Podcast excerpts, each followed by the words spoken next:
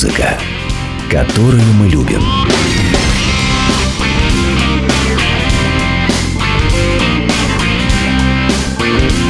Реплика Гуру Кена. Привет, это я, Гуру Кен, я музыкальный критик, и мы будем обсуждать новинки музыки, хотя на этой неделе их не так много интересных, как, впрочем, и на прошлой неделе также было, поэтому основную часть времени мы посвятим странной теме «Почему?». Почему между русским роком, русским шансоном и русским рэпом такая неразрывная смысловая и стилистическая даже связь? Почему они близнецы-братья? Ну, к этому мы вернемся попозже, а начнем, наверное, с тех двух новых песен, которые показала Земфира. И было это совсем не в России, это было в Дубае. Всего она там спела 17 песен, и вот две из них прям совсем новые «Abuse» и «Goodbye». Любопытно. Ну, давайте сразу кусочек и послушаем. Ну, например, «Abuse». Abuse, abuse, abuse, abuse, abuse.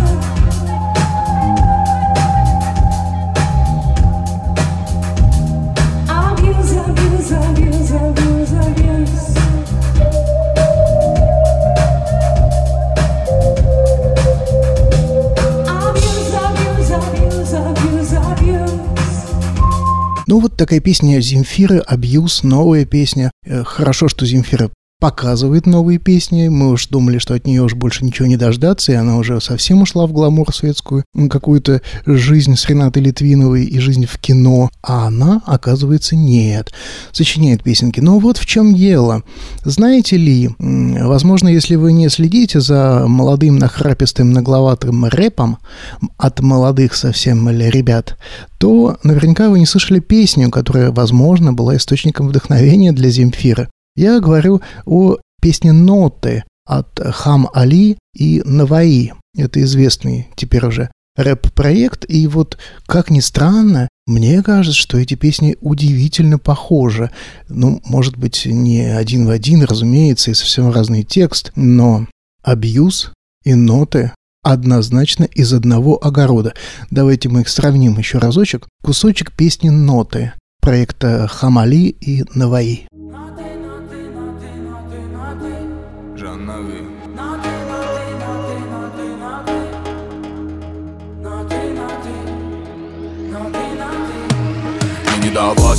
Итак, это были ноты от Хамали и Наваи. Еще раз переслушиваем кусочек Земфиры, ее песню «Абьюз». Абьюз,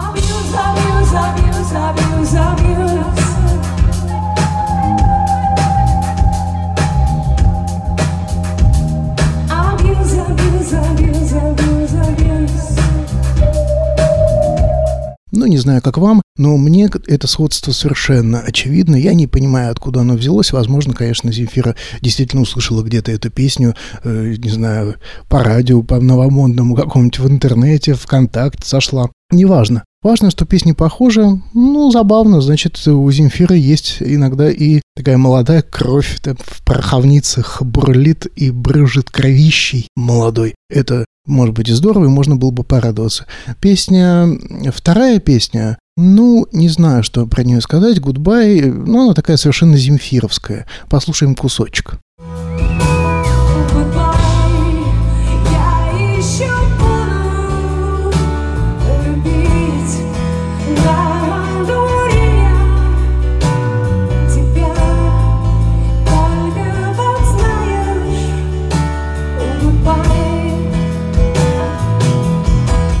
Это был фрагмент, небольшой фрагмент э, песни Земфиры, которая называется «Goodbye».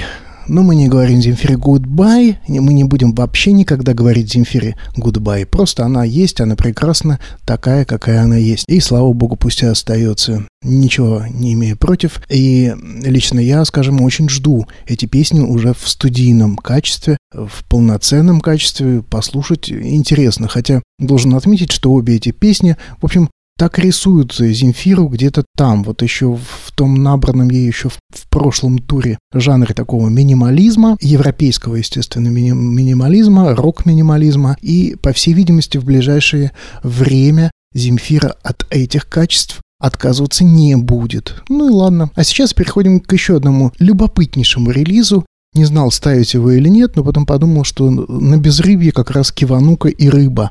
Это, конечно, Майкл Киванука, э, британский э, сол-певец, гитарист. Он, на самом деле, э, сын, родители у него жили в Уганде, они сбежали от режима Амина, сбежали в Лондон. Вот россиянам в Лондон довольно сложно попасть, если ты не миллионер, а вот бедным угандийским родителям довольно легко оказалось попасть. И не только им. Так вот, выяснилось, что у Майкла очень-очень разносторонние таланты. Он не только чудесный гитарист, но он и шикарный совершенно, на мой взгляд, соул-певец. Как ему это удается, я не понимаю, но вот вышедший совсем только что альбом Киванука, ну, он так и называется, Киванука, и на обложке сам Киванука, такой весь из себя в золоте, такой раджа угандийский. Э, альбом получился разносторонним. Там есть и бодрячок, есть и совсем медлячок, и действительно много соула. Наверное, мы послушаем песню, где, поскольку я больше ценю Кивануку не как соул-гитариста, соул-гитаристов миллиарды, а вот э, хороших соул-артистов, соул-певцов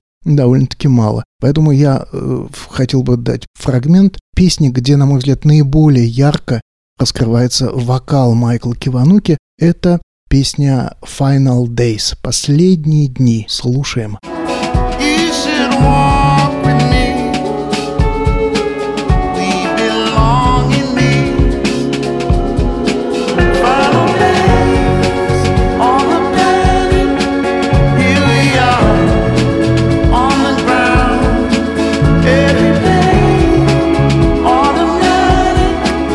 Это был Майкл Киванука. Final Days, последние дни. Ну что же, впечатляет, не правда ли? Какой выразительный голос. Жалко, что вот, вот так ярко он прозвучал именно в одном треке. В прочих треках, ну, слышны другие таланты. Майкла вокал, пожалуй, там поменьше. И вот яркий пример, когда э, сын беженцев из Африки сделал потрясающую карьеру. Его дебютный альбом уже в Британии стал золотым, это было в 2012 году. А вот до этого, вот как получаются золотые альбомы Великобритании? Да очень просто. Ты играешь круто, ты поешь круто, тебя слушает Адель, ну, в случае с Кивануки Адель, и берет тебя в тур. Она взяла его в 2011 году, это был э, тур Адель Live, Потом она же затащила его на фестиваль iTunes, это тоже 2011 год. И вот в 2012 году он вышел с альбомом uh, Home Again и стал золотым. Четвертое место в топе, ну, в общем, золотой по продажам. И дальше пошло-поехало. Не знаю, как с этим альбомом будет, э, со свежим, который так называется Киванука, uh, но перспективы явно есть. Талантливый музыкант, талантливый певец. Побольше бы таких, как говорится. А мы приходим, наверное, к главной смысловой теме выпуска. Поговорим, что же общего между русским роком, русским шансоном и русским рэпом.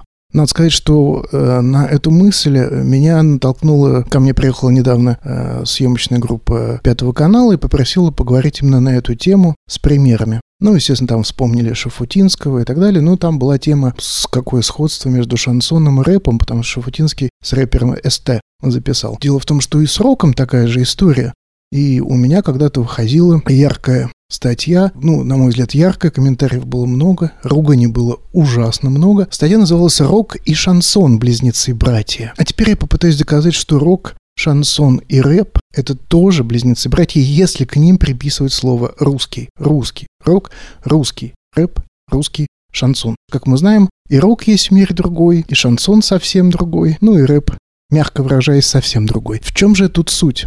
Казалось бы, э, это дикость, и поклонники у этих жанров совершенно разные, и морду готовы бить друг другу иногда. В чем причина, в чем сходство? Дело в том, по моей версии, послушайте мою теорию, вы с ней можете не согласиться, но сначала услышите меня. Вся э, эта музыка, рок, шансон, рэп, у нас все вышло из вот этой серой советской шинели, и эта серая советская шинель, сброшенная после войны, оказалась чрезвычайно КСПшные. Были тогда такие группы, которые собирались между собой, ехали в леса, э, ехали в поля, разжигали костры и под гитару пели песни просто под гитару. Иногда не умея петь и чаще всего не умея играть. Зато очень душевно. Вот слово «душевно» очень важное слово в этом контексте. Откуда все это пошло? Пошло это конечно, в первую очередь от городского романса. А что такое городской романс? Это тот романс, который поют в городе, в городах, а не в деревне. Городской романс вырос, конечно, из народного романса, фольклорного романса, э, который в, в элитах стал тем романсом, который мы сейчас знаем под словом романс, и его было незазорно петь и оперным певцам. Собственно, они его в основном пели, мягко выражаясь, в салонах, в э, дорогих э, заведениях и, естественно, на эстраде. После революции все изменилось, и э, появилось вот это странное тяготение к криминальному жанру. Ну, это неудивительно, учитывая, что, во-первых, великое переселение из э, деревни в город, было, и э, криминалитет, ну что там говорить, гражданская война это сплошной криминал. Конечно, были и бандиты, и все это было, это окружало, жизнь была беспокойная, и в этой жизни не могло не рождаться песен о криминале. Ложились они на удобренную почву, потому что были огромное количество в фольклоре были и арестантских песен, и каторжных, и кандальных песен. Они шли еще с середины XIX века. В городе они превратились в так называемый городской романс в очень странных разных разновидностях и видах. И надо сказать, что э, кандальные песни там какие-то э, серьезные совсем не стеснялся петь и, например, Федор Шаляпин, наш великий русский оперный бас. И он действительно крутой бас, что там и говорить. Пел, еще как пел. Жило двенадцать разбойников, Жил кутияр атаман, Много разбойники пролили. Крови честных христиан. Уважуха от криминала, она была всегда к таким артистам. Так что не будем забывать и про материальный интерес. Но я к чему это все веду? К тому, что э, после того, как глобальный криминал победили, появилась серая советская действительность. И вот эти самые КСП, клубы самодеятельной песни. То, что мы сегодня отчасти называем бартовской музыкой, и, в общем, это странно, но можно и так. В этой ситуации барды начали размножаться, отпочковываясь друг от друга, образовывая совершенно различные стилистические группы, часто общаясь. К этому времени подтянулась еще до нас и эмигрантская песня, потому что те люди, которые уехали туда, на запад, уехали на Брайтон-Бич, это Вилли Токарев, э, Шафутинский, Гулько и так далее, стали приходить кассеты с их песнями сюда к нам. И поэтому э, те имена, которые мы знаем э, где-то в середине века, там Аркадий Северный, братья э, Жемчужные, потом к ним добавился и Владимир Высоцкого, можем вспомнить, э, и Галича, и чуть позднее уже там Розенбаума. Появилась какая-то вот эта странная э, субстанция, которая пошла туда. То, что мы сегодня называем русским шансоном. Не французским, а именно русским шансоном. Такая смесь блатной, э, ресторанной лирики, песни про со слезой про маму. И вот это все, знаете, как оно, как оно водится. С другой стороны, люди, которые не хотели туда идти, пошли в другую сторону. Есть же Битлз. И они все те же самые песни под гитару стали стараться делать так, как они звучали на аудиокассетах, на, на бобинах э, поначалу. Битлз, Роллинг Стоунс, там Дорс, все, что до нас доходило мощной волной. Те же самые барды. Абсолютно те же самые. Теперь я подвожу к рэпу. Откуда взялся рэп? Ну, первый рэп вообще-то спела у нас София Ротару, если вы не знаете. Еще в 1978 году Ротару выпустила песню «Родина моя». Я, ты, он, она, вместе дружная семья. Вот это все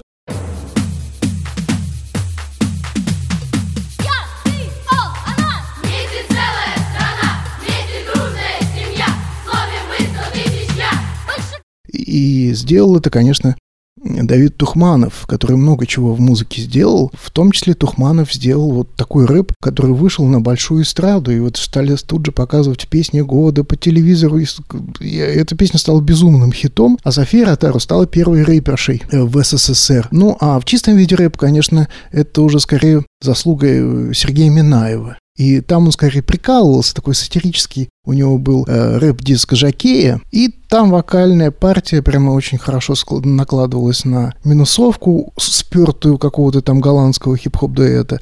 Ну, неважно. И он фактически читал, читал. Ну, это была шутка, ну, как и почти все треки Сергея Минаева, но, тем не менее, это был уже рэп. И вот после того, когда начали появляться первые же полноценные рэп-группы, это Bad Balance сначала в 89 году, в 90-м «Мальчишник» появился, и все опять это те же самые песни под гитару, как барды, но только теперь уже это под биты. Наговаривали такой же серьезный текст. Никто не переводил текстов, скажем, американских рэперов.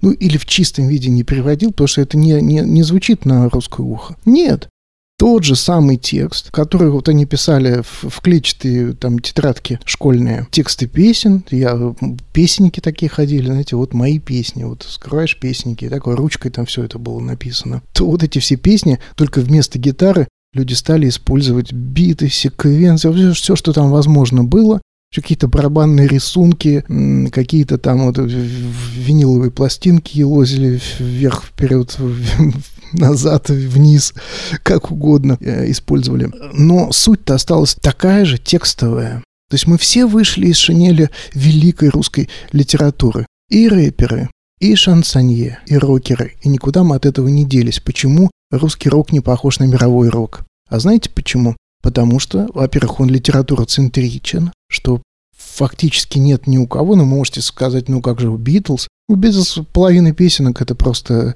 веселые кричалки и сопелки. И более-менее серьезными это уже, наверное, конец уже Битлз, финальная их часть карьеры. Популярными они стали с очень веселыми, простыми песенками. У нас же невозможно с веселыми, простыми, у нас их нет. В основе, если говорить э, по фактуре, то и городской романс, и последующие за ним рэп, рок, шансон, все с приставкой русская отличает гармонический минор.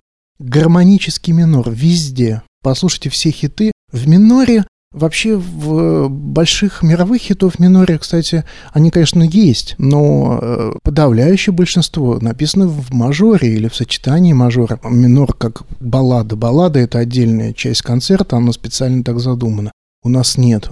У нас нет деления на баллады и не баллады, потому что они все миноре.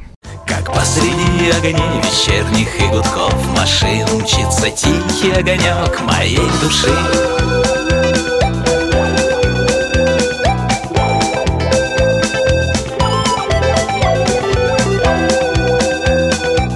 Опять же возьмем гармонический ряд, секвенции. Ведь и русский рок, и русский шансон, и след за этим русский рэп сделаны на абсолютно простых, шаблонных каденциях и секвенциях. Ну, и я уж не буду вспоминать про золотую секвенцию, которая лежит в основе чуть ли не всех песен, там и рока, и, и попа, и, и так далее. Основа общая. От этого никуда не деться. Для рэпа особенно это странно. Ну, скажем, если для рок-групп позволительно какое-то преобладание баллад, ну, скажем, для рэпа такое обилие минора – это вообще сугубо русская история.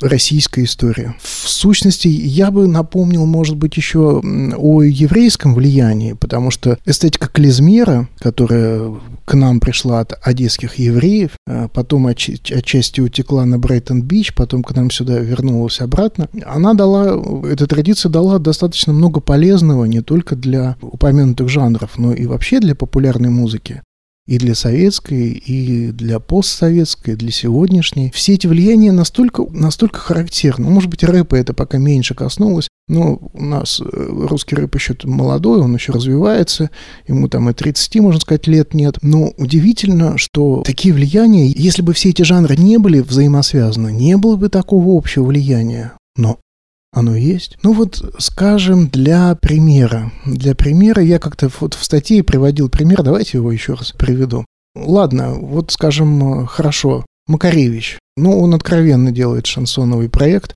с оркестром креольского танго. Это в чистой воды шансон. Шевчук тоже записывает шансоновые альбомы, иногда под гитару, но они звучат именно шансоново. Ну, а там оставшиеся там Агата Кристи не трогаем.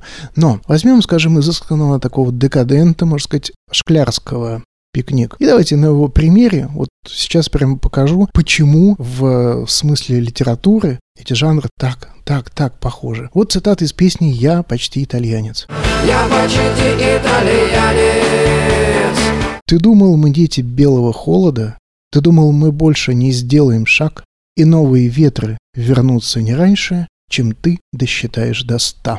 Ты думал, дыхание наше глубоко, ты думал, наверное, мы скованы сном, а мы открыли двери и окна настежь, а иначе зачем это все? Окей, это Шклярский, это пикник. А теперь слушаем песню Михаила Круга «Чифернуть бы ништяк», так он называется, и прочитаем текст. Чифернуть бы ништяк, да голяк. Пар клубит изо рта, не беда. И еще протянуть бы чуть-чуть. Поломать может жизнь, это да, но не всех удается согнуть. И досадно, конечно, встречать Новый год. Из закуски, имея одну только пайку, холод крепко в объятия ночью берет и ныряет за точкой меж ребер под майку. Да, это тема обретения личной свободы через преодоление внешних препятствий, совершенно разные стилистики, совершенно разные подходы к этому что никак не мешает и Михаилу Кругу, и Эдмонту Шклярскому использовать абсолютно одни и те же образы. Дыхание в морозную ночь, ветер, отсутствие сна, движение как символ жизни. И оба текста подводят к главному, финальному высказыванию, к панчлайну, как сегодня говорят. Вот сейчас мое сердце расплавится, я почти итальянец. Это у Шклярского. Не замерзнуть душой бы, ведь главное это у Круга. Ну, сходство совершенно несомненное. Мы не говорим о качестве, поэтическом качестве двух этих разных э, текстов, но, но поразительное сходство. Ну, просто поразительное. Оно не может быть случайным. Но оно никак не может быть случайным. Что ж тогда говорить там про Макаревича или про Шевчука, или про Сукачева, кстати, который выпустил на этой неделе новый альбом. Я не, не решился ничего поставить из него, потому что, ну, это, если только в качестве иллюстрации, что вот русский рок и шансон это одно и то же, то альбомы Гарика Сукачева как ничто доказывают, что это абсолютные близнецы-братья.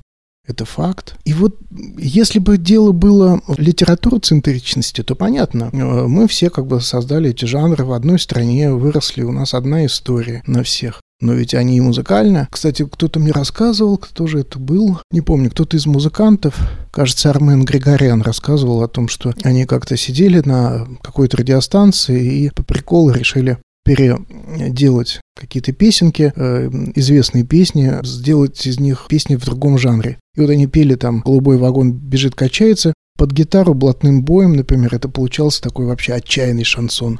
Ну, просто отчаянный шансон. Если знать эту песню, да, но если ты ее не знаешь, ты подумаешь, что это какой-нибудь вот или Аркадий Северный, или, может быть, это Высоцкий что-то, или, может быть, Михаил Круг сочинил. Не угадать. В этом-то и штука. Почему практически на раз вот включаешь трек и слышишь, э, это русский рок, а это не русский рок?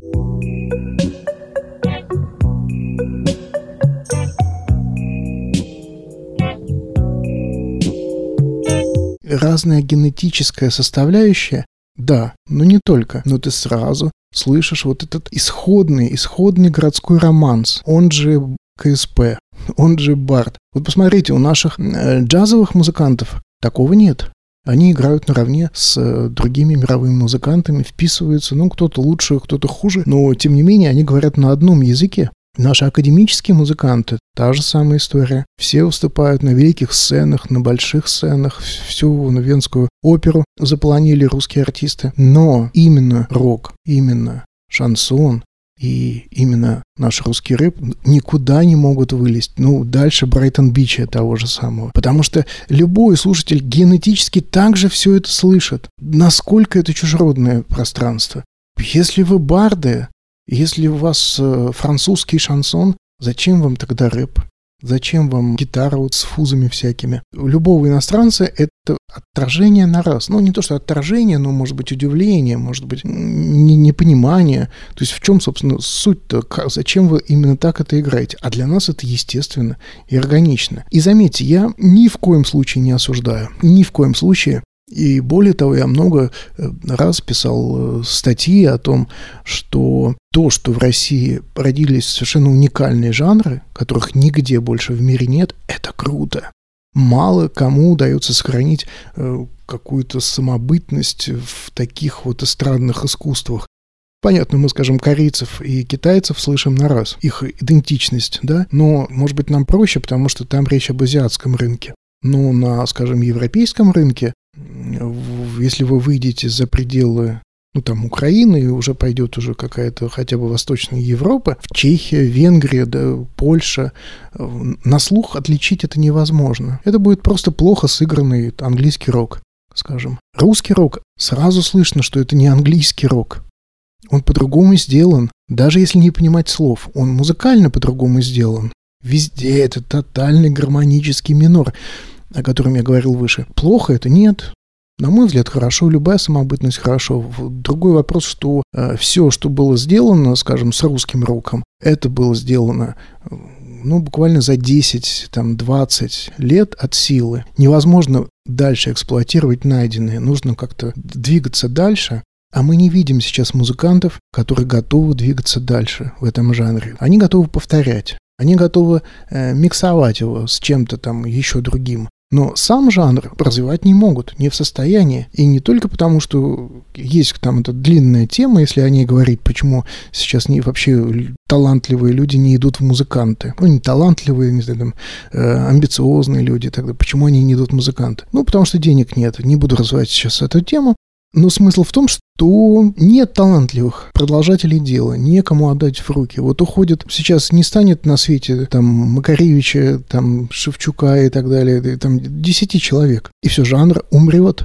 Кто будет продолжателем? Кукрыниксы? Ну, ну, да, ну вы понимаете, да, мою иронию? Ну, вот так. Ну, вот так случилось. С шансоном существует такая же история. Шансон огламурился благодаря одноименной радиостанции и одноименному же телеканалу. Стал совершенно попсовым. Та часть, которая захотела стать попсовой, она, она стала попсовой, безусловно. Что уж там доходит до того, что на концертах э, э, шансонье э, поют в сопровождении симфонического оркестра. Казалось бы, что? Симфонический оркестр? Многие даже не слышали об этом, я думаю.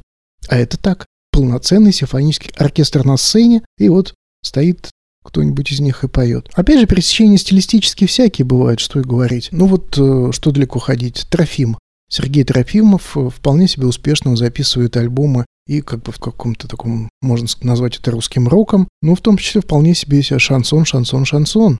И не испытывает никакого стилистического дискомфорта. И, в общем, понятно, да, почему бы нет. Может быть, не все помнят эту историю, давайте расскажу. В 1995 году э, Михаил Круг выпустил такой альбом «Зеленый прокурор». Ну, альбом так себе на любителя, наверное, но вы знаете, что в нем была песня «Зэк Рэп»? Да, «Зэк Рэп». Это удивительно, но это факт. Давайте сейчас послушаем ее, просто чтобы получить представление, какой, какой был первый рэп в 1995 году. Напомню, в 95 году. Через пять лет, где-то примерно после того, как появился мальчишник и появилась песня «Буду погибать молодым». Папа цваный форточник и масти не менял. Поил центровых козочек и поучал меня. Я гычи не особенно тогда еще варил. И говоря в Шнобеле, я папочку спросил. А ты бы филки втыривал, копил на паровоз. Потом пары спустили бы и чистоганом взрос Глядишь, Ну вот какой, каков он, Михаил Круг, вот такой. Что ж там говорить про там Михаила Шафутинского, который с Владом Валовым, с мастер-шефом, записывал еще в 2003 году, э, 15 с лишним лет назад, дуэт. Дуэт с скандальным текстом «Бабы. Последнее дело». Заканчивается он довольно мирно. Типа мужики решают все дела и теперь уже занима- занимаются бабами. Э, Вот так вот грубовато, но такая песня, так уж она сделана. И там, да, Влад Валов э, читал полноценный себе рэп, а Шафутинский радостно пел, шокируя баб в зале. Это очень смешно, кстати, смотреть на видео. То есть вот такие коллаборации были, они и будут обязательно, конечно, несомненно. Потому что нет никаких проблем. Ты можешь положить любой текст любого, самую блатную песню, и ты можешь спеть ее под гитару на золотой секвенции, и она будет русским роком. Ну, рифчик там добавь,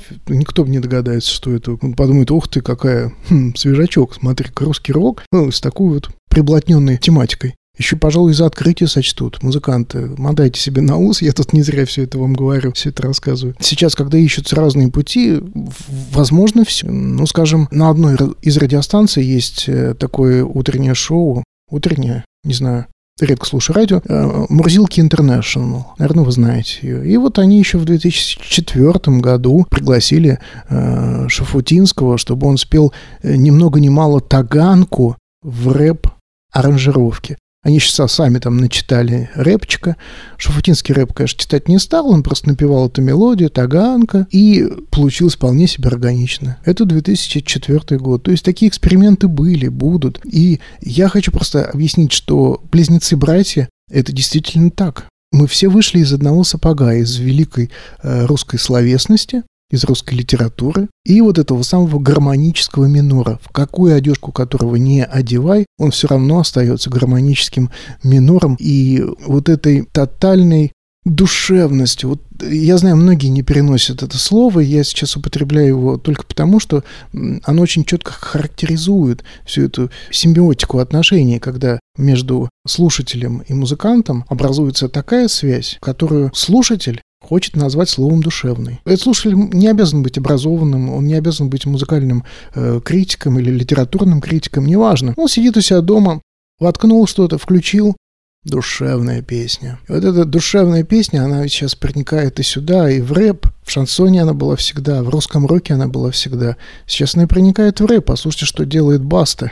Это именно та самая душевность. Не, не думаю, что это стоит отрицать, это абсолютный факт. Потому что одна корневая система. Мы из одной земли соки пьем и пользуемся теми же изобразительными, лексическими, какими угодно свойствами нашей культуры.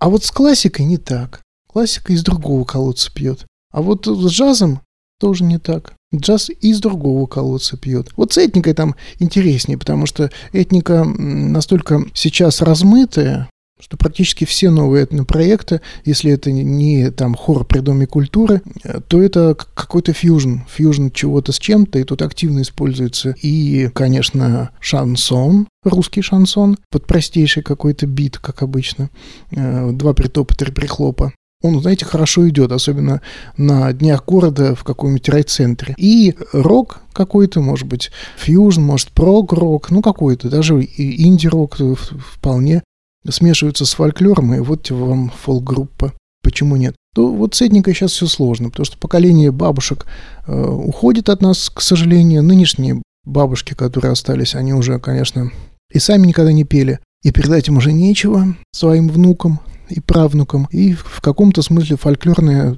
традиция полагаю, что очень скоро останется уделом либо совсем каких-то удаленных э, сибирских, э, сибирской чаще, куда не добраться ни на машине, ни на самолете, или э, попросту исчезнет и останется просто как этнографический материал такой фольклорный этнографический материал. Ну и бог с ним, я не буду в эту тему сегодня вдаваться. Мы сейчас говорим именно о роке, шансоне, рэпе это близнецы братья, и от этого никуда не денешься. Ну, что еще сказать? Все, наверное, давайте мы эту тему закончим.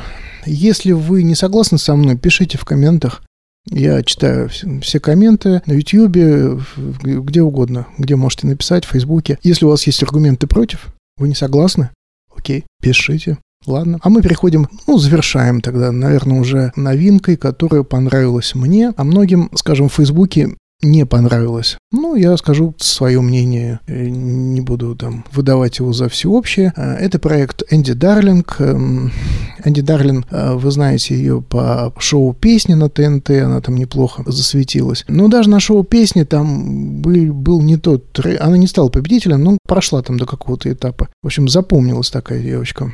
И вот она выпустила песню «Карусель». Второе название «Ратата». Ну, «Ратата», наверное, приживется больше, потому что это фраза из припева. Сделанная в Нэшвилле, мягко выражаясь, в Нэшвилле, да-да-да, у этой девушки есть возможность пожить и поработать в Нэшвилле. И она записалась э, во фьючеринге с американской артисткой Феникс Ред. Феникс Ред, ну, в данном случае читает рэп на этом треке, хотя она, конечно, более разносторонняя. Так вот, я к чему это говорю? Вот Послушайте эту песню «Инди Дарлинг».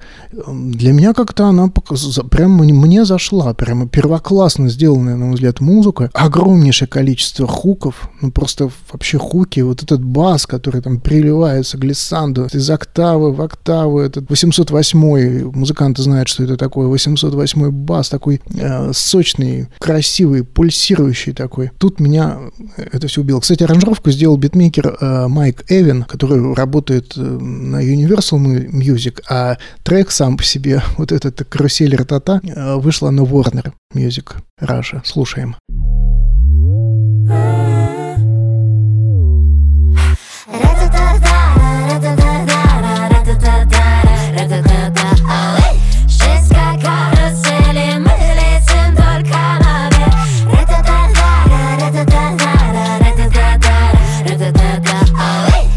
Вот так, да, ратата. Это Энти Дарлинг, песня «Карусель», ратата. Вот врезается этот э, припев, ну, прям буквально с первого послу... прослушивания повторяется, повторяется. Это все, ну вот э, по мне так это вполне себе так Бейонс. Бейонс не по подаче, а вот по такой мощи, такой, как говорит Алла Борисовна у нас, по мощи голоса, по э, обилию хуков на, на все, на себе, на бэке, э, какие-то там ферритуры потом идут в конденсиях. И это мрачная такая читка от Phoenix Red. Ну, что мне, почему я за, за таких артистов, как Энди Дарлинг, потому что она умеет петь.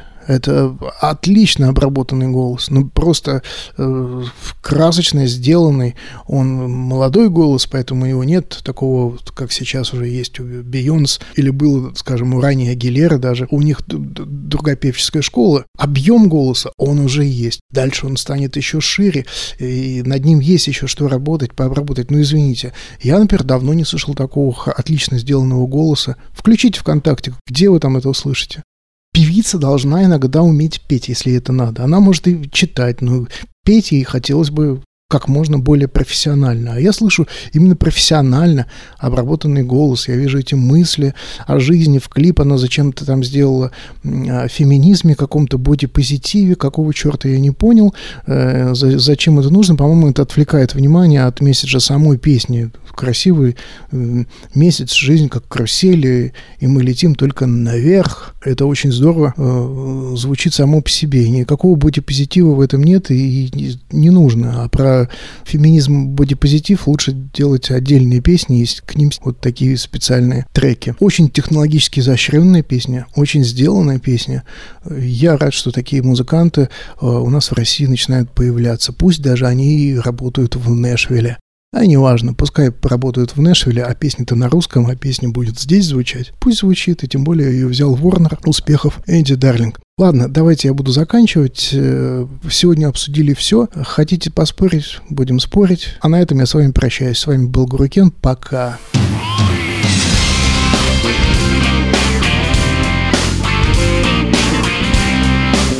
Музыка, которую мы любим.